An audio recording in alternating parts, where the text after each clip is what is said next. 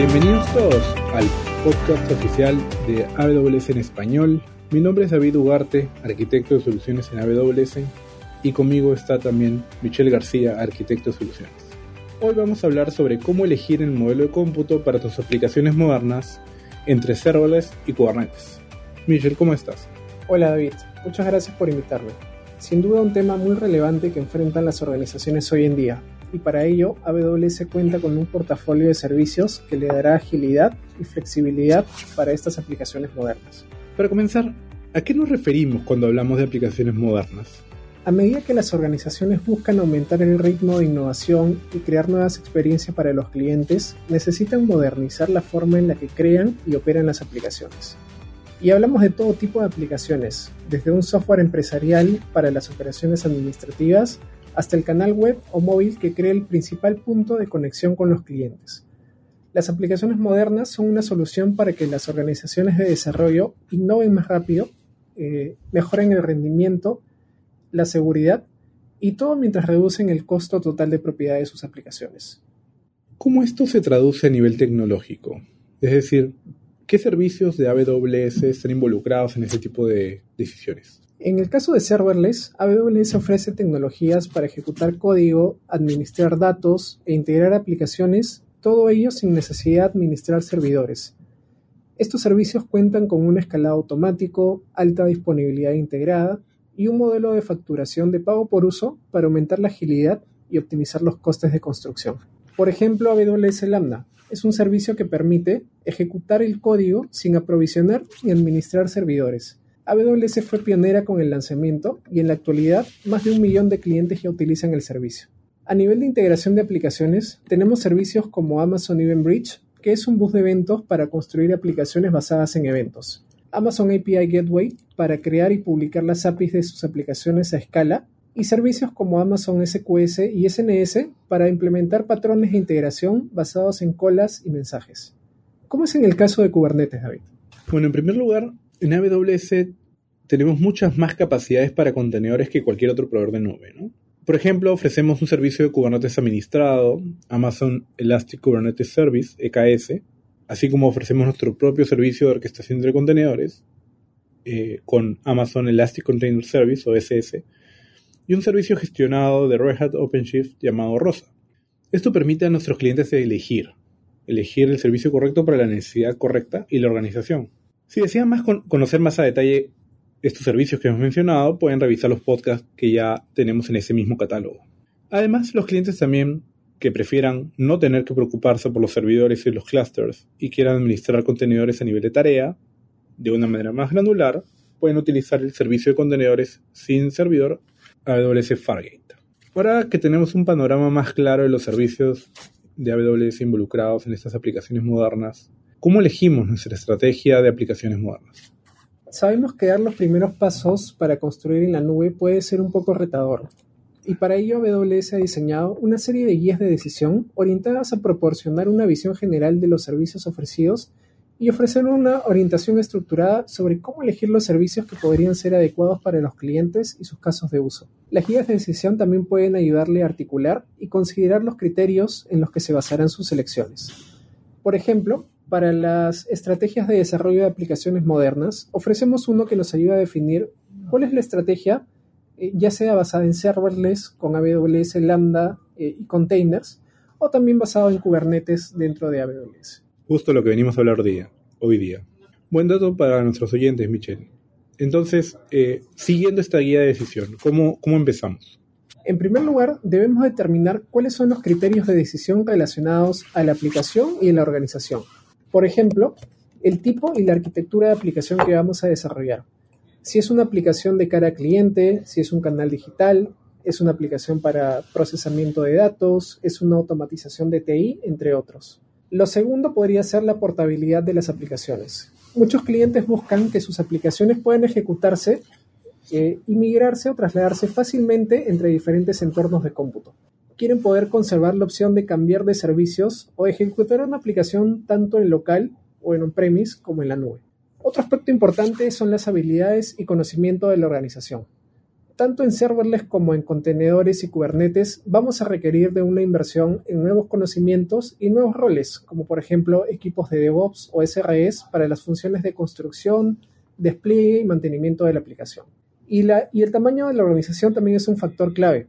Por ejemplo, eh, hemos visto que las startups más pequeñas pueden tener un personal de TI reducido, compuestos por personas que muchas veces desempeñan múltiples funciones mientras que tenemos empresas más grandes que pueden soportar cientos de cargas de trabajo o aplicaciones en producción a la vez. Finalmente, es importante determinar cuánto de las aplicaciones modernas se quiere administrar, y eso nos lleva al segundo paso, David. Entiendo que estás hablando de la carga operativa, y, y bueno, es cierto, ¿no? Uno de los beneficios claves de la modernización y de la nube es esta capacidad para delegar esta responsabilidad a tu operador. Y eso que te permite liberar recursos, liberar parte de tu equipo para realizar actividades que generen más valor a tu empresa o incluso actividades que estén derivadas de la innovación. En AWS existe una gama de opciones de servicios dependiendo del nivel o el apetito de responsabilidad que quieras, que van por ejemplo desde Amazon S2, donde puedes alojar y ejecutar las aplicaciones, pero tienes que administrar las integraciones, el escalamiento, las configuraciones de seguridad, el balanceo, el aprovisionamiento, el parchado y más hasta funciones sin servidor como AWS Lambda, donde lo único que se administra es el código de la aplicación. Y Michelle, teniendo claro, de acuerdo a nuestra organización, la organización de cada uno de ustedes los oyentes, el nivel de carga operacional que quieren asumir, ¿qué otro factor deben considerar con respecto al tipo de aplicación que estamos desarrollando? Claro que sí, David. El siguiente paso muy importante sería determinar el caso de uso y el tipo de proyecto que estamos construyendo. Eh, algunos casos que vemos en nuestros clientes, por ejemplo, son proyectos de modernización de aplicaciones con arquitecturas monolitas que requieren ir hacia un enfoque de microservicios. O aplicaciones, por ejemplo, que hacen procesamiento de datos en batch o real time. O clientes que necesitan construir nuevas aplicaciones web o móviles que tengan un backend basados en microservicios o en eventos. Entendiendo ello, es mucho más fácil definir la estrategia de cómputo que van a requerir. Y es importante mencionar que las organizaciones muchas veces admiten múltiples patrones de cómputo según el tipo de aplicación y las características de cada uno. Por mencionar algunos ejemplos, podríamos seleccionar Lambda para crear cargas de procesamiento basadas en eventos y AWS App Runner para aplicaciones web eh, transaccionales con un back y frontend basados en contenedores. Mientras tanto, en el uso de contenedores y Kubernetes, podría ser parte de un enfoque progresivo para trasladar aplicaciones existentes hacia microservicios. Muchas aplicaciones de middleware antiguas se pueden modificar con un mínimo esfuerzo para convertirse en contenedores y aprovechar de estos servicios. Claro. Bueno, comentando un poco sobre AppRunner, para los oyentes que no lo conocen, en pocas palabras, AppRunner permite desplegar eh, contenedores, pero te abstrae todo el proceso de construcción, despliegue y ejecución de estas aplicaciones contenerizadas sin necesidad de gestionar la infraestructura ni los contenedores. Es por eso que lo mencionas como parte del serverless, ¿no? Pero bueno, habiendo hablado de los criterios, las responsabilidades y los casos de uso, profundicemos un poco en los criterios de, de decisión. ¿Cuáles son las características de arquitectura de la aplicación en un esquema serverless? Un aspecto importante en serverless es que permite adoptar diferentes patrones de construcción de aplicaciones. Ya conversamos de varios. Y lo que podemos hacer es aprovechar los diferentes componentes dentro de serverless para ir construyendo una aplicación que sea escalable de manera ágil. Vamos a tener componentes de cómputo para el despliegue del procesamiento, componentes de integración entre la misma aplicación y componentes externos. Eh, entonces es importante conocer de que dentro de serverless vamos a tener esta variedad de componentes para ir construyendo las aplicaciones a partir de nuestra arquitectura. Y a nivel de integración, nuestros servicios ofrecen integraciones nativas con muchos servicios gestionados. Por ejemplo, AWS Lambda puede integrarse con más de 200 servicios y recibir eventos de forma totalmente gestionados para un procesamiento dentro del servicio. ¿Cómo es en el caso de Kubernetes, David? Kubernetes en particular, hacer una plataforma eh, permite tener un único estándar de arquitectura para todo tu stack, ¿no? Para tu monitoreo, mm, por ejemplo, un Prometheus y Grafana para tu CI/CD, tu pipeline de, código, eh, la gestión de identidades, la comunicación entre los servicios, las restricciones de red, ¿no? Y en general desplegar Kubernetes y todo este stack completo sin planificación puede derivar en un desperdicio de recursos, ¿no? Y además los esfuerzos de gestión e integración son aún mayores. Un, tema por lo que muchas empresas escogen Kubernetes es por la portabilidad. ¿Cómo es la portabilidad en serverless? Es una ventaja, de hecho, ya que la aplicación puede diseñarse de tal manera que la lógica de la aplicación pueda transferirse fácilmente entre los diferentes servicios de cómputo que tenemos disponibles. Podemos empezar construyendo eh, las aplicaciones con nuestro código y desplegarlos en Lambda, pero a su vez esto transferirlo a otro tipo de entornos, ya sea basados en, contenedores y Kubernetes. Eh, ¿Cómo es el caso de, cómo sería en el caso de Kubernetes? Te entiendo. Estás hablando de una arquitectura de código hexagonal. Sí, eh, definitivamente es algo que se puede apalancar para todos los tipos de proyectos. Eh, bueno, en Kubernetes la portabilidad es una característica clave, ¿no? Kubernetes tiene opciones de despliegue on-premises en varias nubes y casi todas las cargas de trabajo son portables entre ellas. Sin embargo, algunos patrones de desarrollo sobre Kubernetes pueden generar acoplamiento.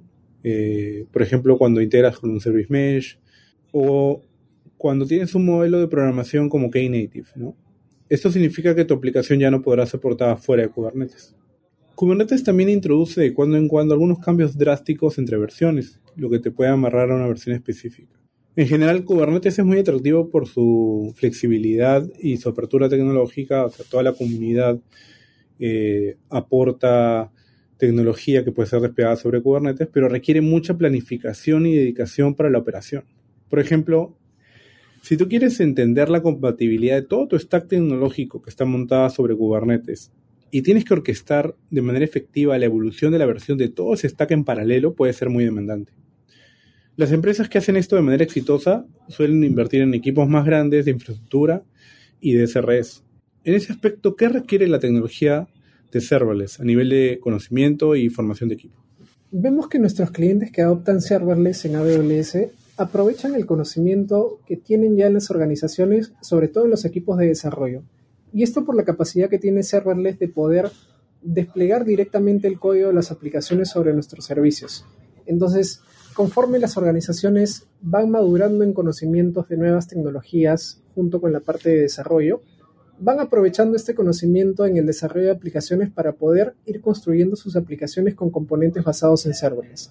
Definitivamente hay conocimientos que van a ir generando, sobre todo en el aspecto de integración de las aplicaciones o en el uso mismo de los servicios de serverless, pero ya hay una brecha que hemos ganado por el hecho de que los servicios de serverless eh, optimizan muchas de las tareas, sobre todo a nivel de administración de infraestructura, administración de la capa de middleware, eso lo mantiene dentro del ofrecimiento del servicio propiamente para que los clientes puedan enfocarse eh, en lo que le genera mayor valor, que es en la construcción de sus aplicaciones. Pasemos ahora a la parte de costos, David. ¿Cómo se maneja en el caso de los servicios basados en Kubernetes y containers? Los costos de Kubernetes, si hablamos estrictamente a nivel tecnológico, están muy asociados a la infraestructura que se consuma, ¿no? Y en algunos casos también a las licencias del stack tecnológico que montes o el software que montes sobre ese clúster. En términos de infraestructura, encontrar el tamaño, tipo y cantidad correcta de instancias puede ser retador, porque tienes que dimensionar cada instancia y cada réplica de esa instancia de manera correcta y alojarla en un nodo de tu clúster. Obviamente al tener más variables, puntos de decisión, eso tiene y genera un mayor margen de error y por lo tanto puede haber mayor subutilización de recursos. Sin embargo, si tienes un equipo preparado y con las herramientas correctas, puede ser muy costo eficiente, como es en el caso de serverless. En serverless tenemos una relación directa del costo del servicio con el consumo de la aplicación o de la carga de trabajo, dado que una de las características inherentes en los servicios es el modelo de pago por utilización. Encontramos también un trabajo más eficiente en los equipos de soporte y operación, ya que en serverless está diseñado para aprovechar al máximo los servicios gestionados y solo requiere un esfuerzo mínimo de administración para lo que serían servidores, redes, integraciones.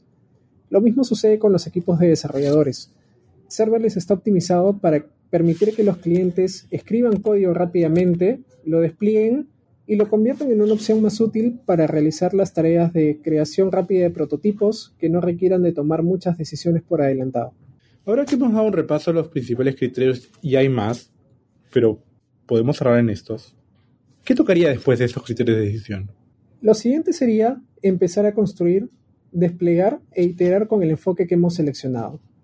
Eh, una vez que hemos seleccionado el enfoque más adecuado para nuestra aplicación, le recomendamos que revise los recursos de AWS para profundizar en la selección.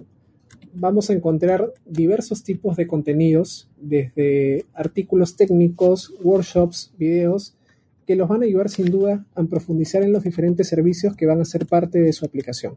Y bueno, recuerden que pueden conocer más sobre este tema en el link compartido con este podcast. Gracias a Mitchell por sumarte y esperamos tenerte de nuevo pronto por acá. A nuestra audiencia les comento que esperamos este capítulo haya sido de su agrado y que toda la información les sea útil. Recuerden que leemos cada correo que nos envían, así que nos pueden escribir a awspodcast en español arroba amazon.com, repito, awspodcast en español amazon.com. Soy David Ugarte, me acompañó Michelle García. Muy buen día para todos y a seguir construyendo.